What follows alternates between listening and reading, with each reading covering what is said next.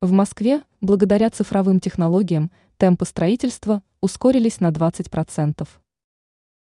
Одним из основных локомотивов развития экономики столицы является строительство. И речь идет не только о реализации масштабных программ, таких как реновация и комплексное развитие территорий, КРТ. В целом, сейчас в столице от проектирования объекта до его ввода в эксплуатацию сроки сократились почти в шести раз. В своем канале Telegram мэр Сергей Собянин рассказал, что благодаря цифровым технологиям скорость возведения объектов увеличилась на 20%, а также снизилась себестоимость на 10%.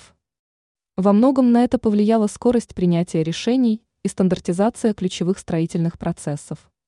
Фактически у любого объекта строительства есть свой цифровой паспорт – и в нем в режиме реального времени можно отслеживать порядок выполнения различных работ.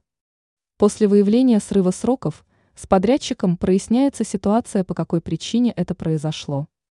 Также цифровые технологии уже начали внедрять для качественного управления введенных в эксплуатацию объектов недвижимости.